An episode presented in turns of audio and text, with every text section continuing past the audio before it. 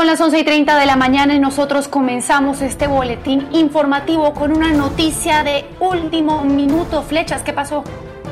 Pues, eh, Pía, se trata de una citación que hace la Fiscalía General de la Nación para el ex embajador Fernando San Clemente, recordemos, investigado, o bueno, ahora sí investigado, porque la citación es a diligencia de interrogatorio, tendrá que asistir con su abogado al ente investigador para que dé sus explicaciones sobre ese proceso que se conoció como la llamada narcofinca y lo que tendría que contar él alrededor de todo este proceso. Él ya ha dado algunas declaraciones a algunos medios de comunicación, ha explicado qué es lo que ha ocurrido alrededor de esta finca, que pues él no tenía conocimiento, que ya puso en, en, la información en poder de la fiscalía, pero ahora es el fiscal del caso el que dice, no señor, usted ya ahora queda vinculado de manera formal a este proceso. El próximo 9 de diciembre tendrá que asistir el ex embajador Fernando San Clemente con su abogado a la fiscalía y allí dar las explicaciones del caso.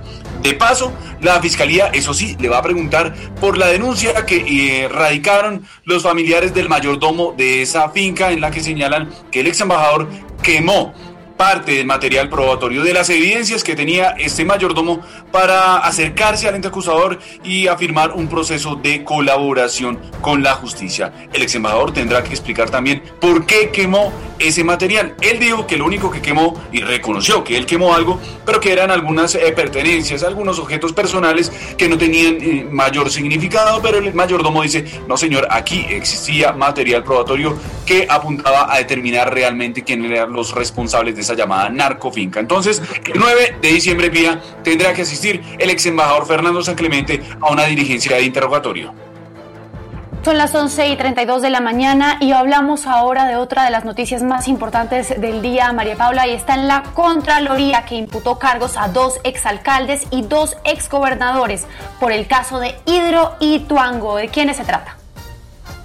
Son dos exalcaldes, dos exgobernadores, también dos quienes serían gerentes de Hidroituango y dos quienes serían gerentes de EPM. Recuerde usted que en noviembre de 2019 la Contraloría abrió un proceso de responsabilidad fiscal contra 34 personas y en este momento Semana Noticias conoce que se imputa cargos tan solo a 28 de ese grupo de 34. Las seis restantes fueron eh, archivados sus casos. La cuantía del daño fiscal se estimó en 4 billones de pesos, de los cuales 2,9 billones son por concepto de destrucción del valor de la inversión por mayores valores injustificados y los 1,1 billones restantes el lucro cesante, es decir, por la demora que ha tenido esta, esta hidroeléctrica para entrar en operaciones y las cosas pía. Los imputados son Sergio Fajardo Valderrama, él fue gobernador de Antioquia entre 2012 y 2015, también el exgobernador Luis Alfredo Ramos, gobernador entre 2010, 2008 y 2011. Los dos tendrán que responder por, eh, por la conducta de acciones y omisiones como miembros de la Junta Directiva y también en la omisión al deber de tutela. También tenemos los dos alcaldes, son Aníbal Gaviria Correa, que hoy en día es gobernador, pero que en este momento está siendo sindicado por la Contraloría como alcalde en su momento entre 2012 y 2015, imputado por conducta de omisión al deber de tutela. Y el otro alcalde es Alonso Salazar, alcalde de Medellín entre 2008 y 2011, por ende miembro de la Junta Directiva, imputado también por la conducta de acciones y omisiones en torno al proyecto. También hay otros gerentes como Federico Restrepo Posada y Juan Esteban Calle Restrepo, gerentes de EPM. Y por último, pida para mencionarle los consorcios, porque el consorcio consorcio CCCI y Tuango, que eran los constructores de obras principales entre 2012 y 2015, también serán imputados junto con las tres empresas que lo conforman. También el consorcio Túneles y Tuango, que fueron los constructores de los túneles. Y por último, el consorcio Ingentec CEDIC Interventor entre 2010 y 2015. Y también consorcio General y Tuango, diseñador y asesor de este proceso. También archivan la investigación de lo que le mencionaba al comienzo de esta de esta parte y es que le archivan la investigación a Jorge Alberto Londoño de la Cuesta. Él fue gerente de EPM entre 2016 y 2019 porque la Contraloría no encontró ningún eh, acervo probatorio para poder eh, imputar.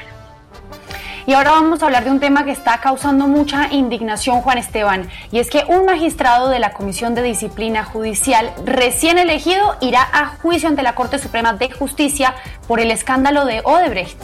Pues eh, parece increíble, Pía, pero así es. Juan Carlos eh, Granado, recordemos, quien fue gobernador de Boyacá eh, y acaba de ser elegido con más de 186 votos en el Congreso, pues deberá asistir ante la Corte Suprema de Justicia el próximo lunes, básicamente ante la sala de primera instancia de la Corte Suprema. Recordemos, él había sido ternado, Pía, por el presidente Iván Duque para ser integrante de esa comisión que va a, a ser parte o a reemplazar a la comisión, digamos, a la sala disciplinaria de la Judicatura a pesar de cuestionamientos que hay en su contra, porque desde noviembre del año 2018 la Fiscalía le imputó cargos por supuestamente intentar beneficiar a Odebrecht cuando fue candidato y luego gobernador de Boyacá entre 2012 y el año 2015. Lo que se está investigando es la adjudicación a una obra que es la vía de Itama, Charalá, San Gil, y lo que debe hacer entonces ahora Granados es entregarle todas las explicaciones a la Corte Suprema. La polémica es porque él hace parte de una comisión que justamente tiene que investigar en materia disciplinaria a otros funcionarios. Y a propósito la pres... Continuamos con el full. Ah, bien. Pensamos que era un full. Y a propósito, Javier, la presidencia realizó una ferra defensa a Juan Carlos Granados, magistrado precisamente de la Comisión de Disciplina Judicial, y dice que no tiene sanción ni condena penal para asumir ese cargo.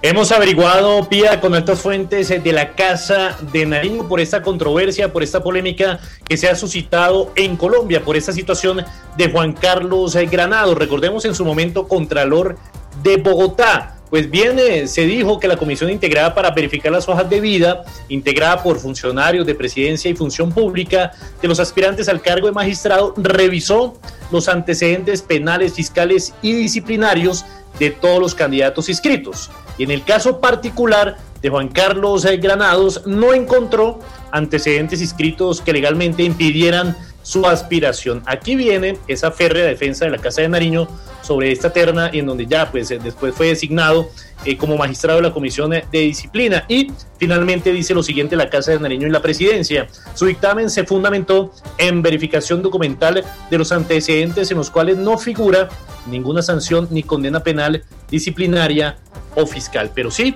lo que abre el camino es a una sanción por lo menos moral, que es lo que algunos sectores han criticado. Y flechas, un juez negó la libertad al, al exabogado del expresidente Álvaro Uribe Vélez, Diego Cadena. Sí, eh, Diego Cadena Pía se encontraba bajo la detención domiciliaria, recordemos por ese proceso que se adelanta la supuesta manipulación de testigos, fraude a resolución judicial y soborno en actuación penal son los delitos que le fueron imputados a Diego Cadena y por los que se encuentra en este momento en una etapa de juicio. Pues la defensa de Diego Cadena insistió que ya se cumplió esa etapa, que ya las pruebas recaudadas ya estaban, ya no había nada más que afectar, porque uno de los principios, de los argumentos para imponer una medida de aseguramiento es que exista un riesgo de afectar el proceso, de que la persona indiciada, en este caso Diego Cadena, pueda afectar el proceso, pueda dañar las pruebas, pueda hacer algo que eh, afecte en adelante toda la investigación. Pero la defensa dijo, ya está todo recaudado, ya el material probatorio está en poder del despacho, en poder del juez, entonces no tiene por qué estar detenido, no tiene por qué estar en la detención domiciliaria.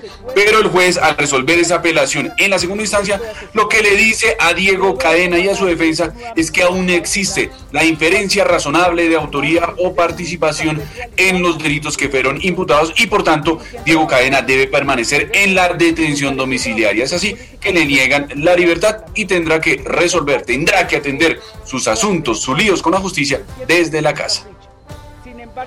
Son las 11 y 39 y en este momento nos vamos directamente para los Estados Unidos, Dora. Eh, Dora, tiene el micrófono apagado. Tiene el micrófono apagado, Dora.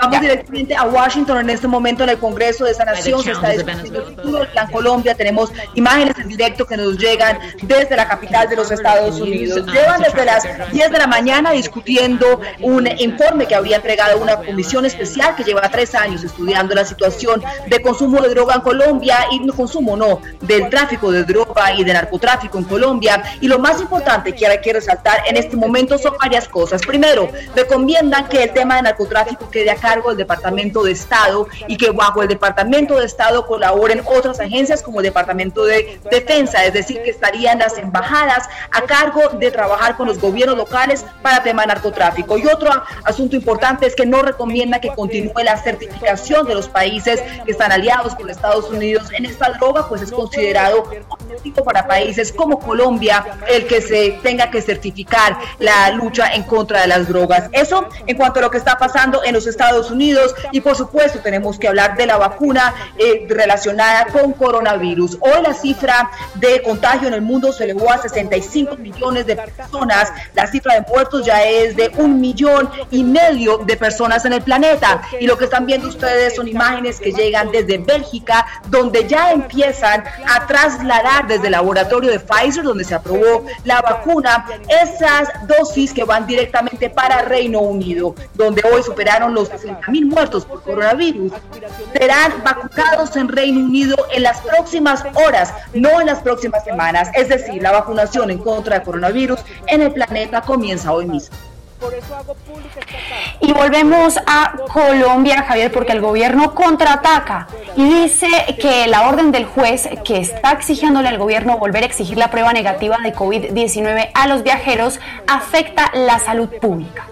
Sigue el choque entre el gobierno nacional y la justicia, en este caso en particular, de esta tutela que le ordena al gobierno nacional practicar la prueba PCR, pero recordemos que el Ministerio de Salud había manifestado que se tenía que eh, aclarar varias dudas frente a la decisión de esta tutela. Pues bien, contraatacó el ministro de Salud de Fernando Ruiz, se ha manifestado que lo que ha dicho este juez puede afectar la salud de los colombianos. Veamos lo que dijo el funcionario del gobierno.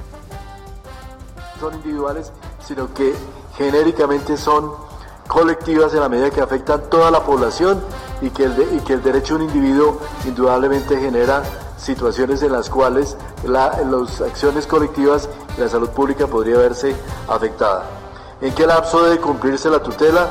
Ya que se nos pide que se cumpla de manera inmediata, lo cual es imposible dado que existen planes de viaje, existen personas que han venido programando viajes y muchas personas no tienen el tiempo para esperar los resultados o para tener resultados de una prueba de esta naturaleza. Eh, nos preocupa la fase de la epidemia en la que se toma este tipo de decisión. Ese cumplimiento que es eh, inmediato de acuerdo con la orden eh, de tutela es imposible, es lo que ha dicho el ministro de salud porque ya hay un itinerario de los, eh, de los viajeros y demás, es así que no se va a solicitar esa prueba PCR para las personas que lleguen a Colombia. Y a propósito del Ministerio de Salud, ya presentó el proyecto de ley estatutaria en el Congreso de la República para regular la eutanasia en adolescentes mayores de 12 años y adultos, todo esto siguiendo una orden de la Corte Constitucional en 2017. Ya pueden encontrar toda esta información en semana.com. Cambiamos de tema, Camilo, porque al descubierto quedó una red de microtráfico y la manera como pesaba y vendía la droga. Ya, pues mire, eso ocurrió en, Tunja, allí en Boyacá, en donde las autoridades con agentes infiltrados, ahí vamos a ver los videos, lograron poner al descubierto esta eh, manera, esta modalidad. De, mire, aquí se puede ver en el video cómo entra el agente encubierto, tiene el diálogo con quién sería uno de estos jíbaros que comercializa la droga al menudeo. Mire, ahí la está pesando, ahí la pone en su balanza, ahí le está diciendo cuántos gramos tiene, sí señor, no señor, venga para acá, deme la plata, tome usted el, eh, la sustancia ilegal y llévese el producto. Ahí se puede ver cómo se, están contando el dinero, lo recibe y le entrega la droga. Lo particular de esta situación, Pia, dice las autoridades, es que toda esta red era manejada por eh, una misma familia y que ya incluso se estaba viendo cómo estaban instrumentalizando a los menores de edad para poder eh, hacer más grande este negocio ilegal. Las personas fueron capturadas y puestas a disposición de las autoridades competentes.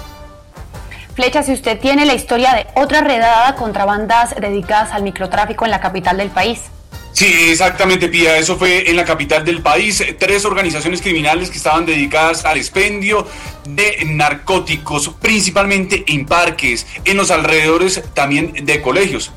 Por fortuna, pues en este momento el aislamiento evita que los niños estén llegando a los colegios, pero estos delincuentes se dedicaban a eso, a expender eh, eh, estupefacientes en estas zonas. Más de 17 personas fueron capturadas en un operativo que adelantó de manera simultánea la Fiscalía y la Policía en varias zonas de Bogotá. Tres organizaciones entonces que se dedicaban a ese tráfico de estupefacientes. Un gran golpe que por supuesto le deja la tranquilidad a los ciudadanos de sacar de las calles a estos delincuentes que quieren inundar la ciudad con narcóticos.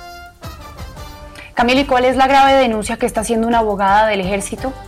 Mire, esta abogada pertenece al equipo jurídico de la Dirección de Aviación del Ejército. Pues son varias las denuncias, entre ellas que se estarían dando irregularidades con los equipos, que es decir, el personal que hace el mantenimiento a las aeronaves, pero también con una planta de combustible que supuestamente adquirió, diseñó esta unidad del ejército por más de 17 mil millones de pesos, pero oiga usted en boca de la abogada que dice que esta planta no sirve para nada. Allí encontramos que se recibió una planta, se pagó, se dio de alta, eh, la misma no, eh, nunca ha funcionado, le hicieron pruebas con agua, le dejaron el agua, pagaron sin garantías contractuales y lo que hoy busca la aviación es invertir otros 3.500 millones de pesos más para ponerla a funcionar. Allí encontramos que se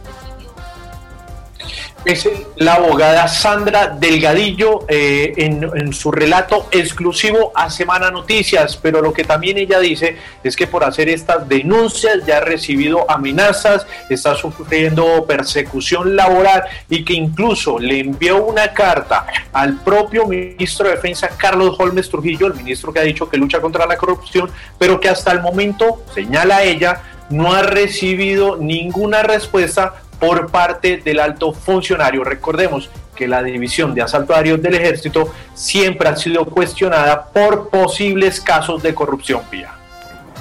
Y tenemos noticias en Bogotá, Mónica, son dos. La primera, no se levantará el pico y placa en diciembre. Este año no pía, según los anuncios del distrito, aseguran ellos que esta medida la toman para reducir o evitar en su mayoría los accidentes viales. Lo importante es que la gente tenga claro que no, no habrá modificaciones tampoco en el pico y placa, seguirá de la misma manera eh, placas de números pares e impares e incluso tenga en cuenta si usted sale o viola esta em, medida, la multa le podría acarrear 15 salarios mínimos legales mensuales vigentes, es decir, es equivalente a 438 mil pesos. Mónica, y además el Consejo aprobó el primer, en primer debate el presupuesto para el próximo año. Así es, PIA lo aprobó para el 2021, esto en la Comisión de Hacienda. Lo que dicen ellos es que hay varios aspectos en los cuales están de, de, acuerdo, pero hay otros que deberían incluirse. Frente a esto se pronunció a través de su cuenta de Twitter el secretario de Gobierno Luis Ernesto Gómez, quien dice, celebramos la aprobación del presupuesto 2021 para Bogotá en primer debate del Consejo de Bogotá después de más de 50 horas de intenso y riguroso debate. Un especial agradecimiento a los ponentes, María Clara Name, Papo Amin del Centro Democrático y Rolando González, pues Papo Amin, a quien felicita Luis Ernesto Gómez, se pronunció frente, frente al tema y dice que hay ciertos temas que se deben tener en cuenta y que se deben incluir dentro del presupuesto del 2021. Escuchemos.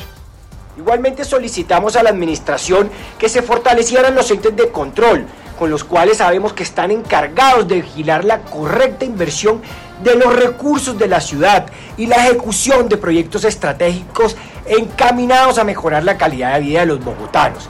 Lamentablemente no encontramos esa disposición por parte del gobierno distrital para esos temas coyunturales como la destinación de recursos para la adquisición de vacunas para el COVID o la congelación de la tarifa del Transmilenio para el 2021 pues serán PIA 23,9 billones de pesos los que se aprobarán para el 2021, en que se invertirán en temas como educación, salud e integración social, pero la mayoría de este presupuesto está enfocado a Transmilenio, y al Fondo Financiero de Salud de la ciudad.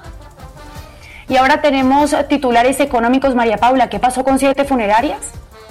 Pues que violaron los, los, derechos de protección al consumidor PIA fueron sancionadas. Las multas ascienden a 110 millones de pesos. Una de ellas tendrá que pagar tan solo 70 millones de pesos por violar estas normas. Eh, se llama CoinPass y lo que dicen es que tuvo publicidad engañosa con sus clientes. ¿Y qué es lo que pasa con el dólar? PIA sigue en caída libre porque nosotros ayer registrábamos que estaba sobre los 3.500 pesos y hoy ya se registra por debajo de los 3.500 pesos, es decir, antes de los niveles que veíamos eh, durante la pandemia. A marzo regresamos, se está cotizando en este momento en 3.474 pesos, luego de haber abierto la jornada en 3.507 pesos. El precio mínimo que ha alcanzado es de 3.471 pesos. Y antes de irnos con los deportes, Dora, un titular internacional un titular internacional y me perdonan los audífonos, sigo monitoreando lo que está pasando en el Congreso y aprovecho para contarle que están hablando ya no solo sobre Colombia, sino sobre el narcotráfico en Venezuela y cómo van a hacer para controlarlo. Y un titular que le entrego muy doloroso es que en Estados Unidos fallecieron más de 2.700 personas en las últimas horas por coronavirus y que el cálculo es que fallece una persona cada 30 segundos en esa nación por ese mal. Y ahora sí nos vamos con la ráfaga deportiva. Pilar, ¿cuáles son las últimas noticias de la selección?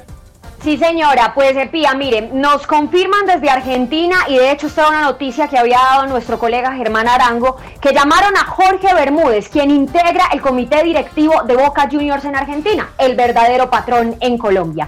Pues ¿cómo le parece que le ofrecieron el cargo de manager? Según cuentan, por supuesto, colegas de ese país, pero que Jorge Bermúdez les puso dos condiciones. Que sea un proyecto a mediano plazo y que no dependa de los resultados, sobre todo porque ayer lo dijo Ramón Yesurum, estarían abriendo, digamos, su proyecto deportivo ante Brasil y ante Paraguay. Y todos se preguntan, entonces, ¿qué va a pasar con Mario Alberto Yepes? No, señores, no peligra el puesto de este ex, ex capitán de la selección Colombia, que por supuesto tuvimos aquí en nuestra selección. Nos vamos a hablar del Junior de Barranquilla, porque hoy en Copa Va a enfrentar a Unión La Calera. Recordemos que este partido va 2 a 1 a favor del Junior de Barranquilla, pero que presenta un caso positivo de COVID el equipo de Curramba, toda la suerte para ellos. Ese partido será a las 5 y 15. Me voy con Pelé, Pía, porque le hizo un hermoso homenaje a Maradona con fotos espectaculares e inéditas en sus redes sociales, arroba Pelé, ahí lo pueden ver. Y le voy a leer simplemente algunas cositas. Han pasado siete días desde que te fuiste. Muchas personas aman compararnos toda la vida, pero fuiste un genio que encantó el mundo. Todo lo que quieran leer está muy bonita esa dedicatoria, se las recomiendo muchísimo para que todos los televidentes de Semana por supuesto, se informen. ¿Cómo le parece, Pía, que ayer, después del partido del PSG ante el Manchester United, Neymar dio unas declaraciones que le dieron la vuelta al mundo? Usted va a ver ahí entonces las imágenes de este crack. Le preguntaron si volvería a jugar con Lionel Messi y dijo, es lo que más quiero, estar con él otra vez dentro de la cancha. ¿Podríamos estar juntos y jugar nuevamente el próximo año? Ahí se abre la pregunta. Regresa entonces al Barcelona, que en este momento, por supuesto, está en todo el tema de las elecciones y eh, digamos que sería una buena opción porque desde que Neymar se fue no ha vuelto a ser el mismo. Mick Schumacher es el hijo de Michael Schumacher. Ahí lo va a ver usted en pantalla y esa es nuestra nota destacada del punto com. Tiene tan solo 21 años de edad y ya llega a la máxima categoría de la Fórmula 1, una espectacular entrevista que resalta nuestro equipo de deportes en el punto com, que por supuesto lidera Alfonso Rico y está a cargo de Wilson Alfonso Hernández. Esa nota muy recomendada para todos. Gracias, Pilar. Y con esta información ahora vamos a hablar, a saludar a Diego Bonilla en tan solo unos segundos para que nos cuente lo que acaba de decir Piedad Córdoba. Hola, Diego, ¿qué es lo que está diciendo en este momento Piedad Córdoba? Hola Pía, pues estamos aquí en la Comisión de la Verdad y ustedes estaban viendo la transmisión en donde Piedad Córdoba pues eh, contó que dejó una carta en la Comisión de la Verdad, pero además que la está dirigiendo a Iván Márquez y a Jesús Santrich, quienes son eh, prófugos de la justicia. Bueno, pues en una carta de dos páginas sencillamente les está pidiendo que vuelvan, que vuelvan al eh, tránsito, a la legalidad y asegura rápidamente Pía. Dice Piedad Córdoba, me resisto a pensar que este proceso de paz inconcluso quede condenado a un nuevo Frente Nacional y que como entonces Colombia repita el error histórico de despreciar la continuidad de violencia política por oportunismo. Piedad Córdoba asegura que el fiscal, el exfiscal mejor, Néstor Humberto Martínez, sencillamente le mintió a los firmantes del proceso de paz y que Juan Manuel Santos se equivoca al decir que la paz no está en riesgo. La transmisión completa, Pía, por supuesto, en nuestras redes sociales y en minutos. Todos los detalles en www.semana.com. Gracias, Diego. Ya son las 11 y 55. Nosotros nos despedimos. Gracias por conectarse con Semana Noticias. Pendientes porque ya viene Vicky en Semana a través de Twitter, de Facebook, de YouTube y también a través de semana.com. Hasta luego.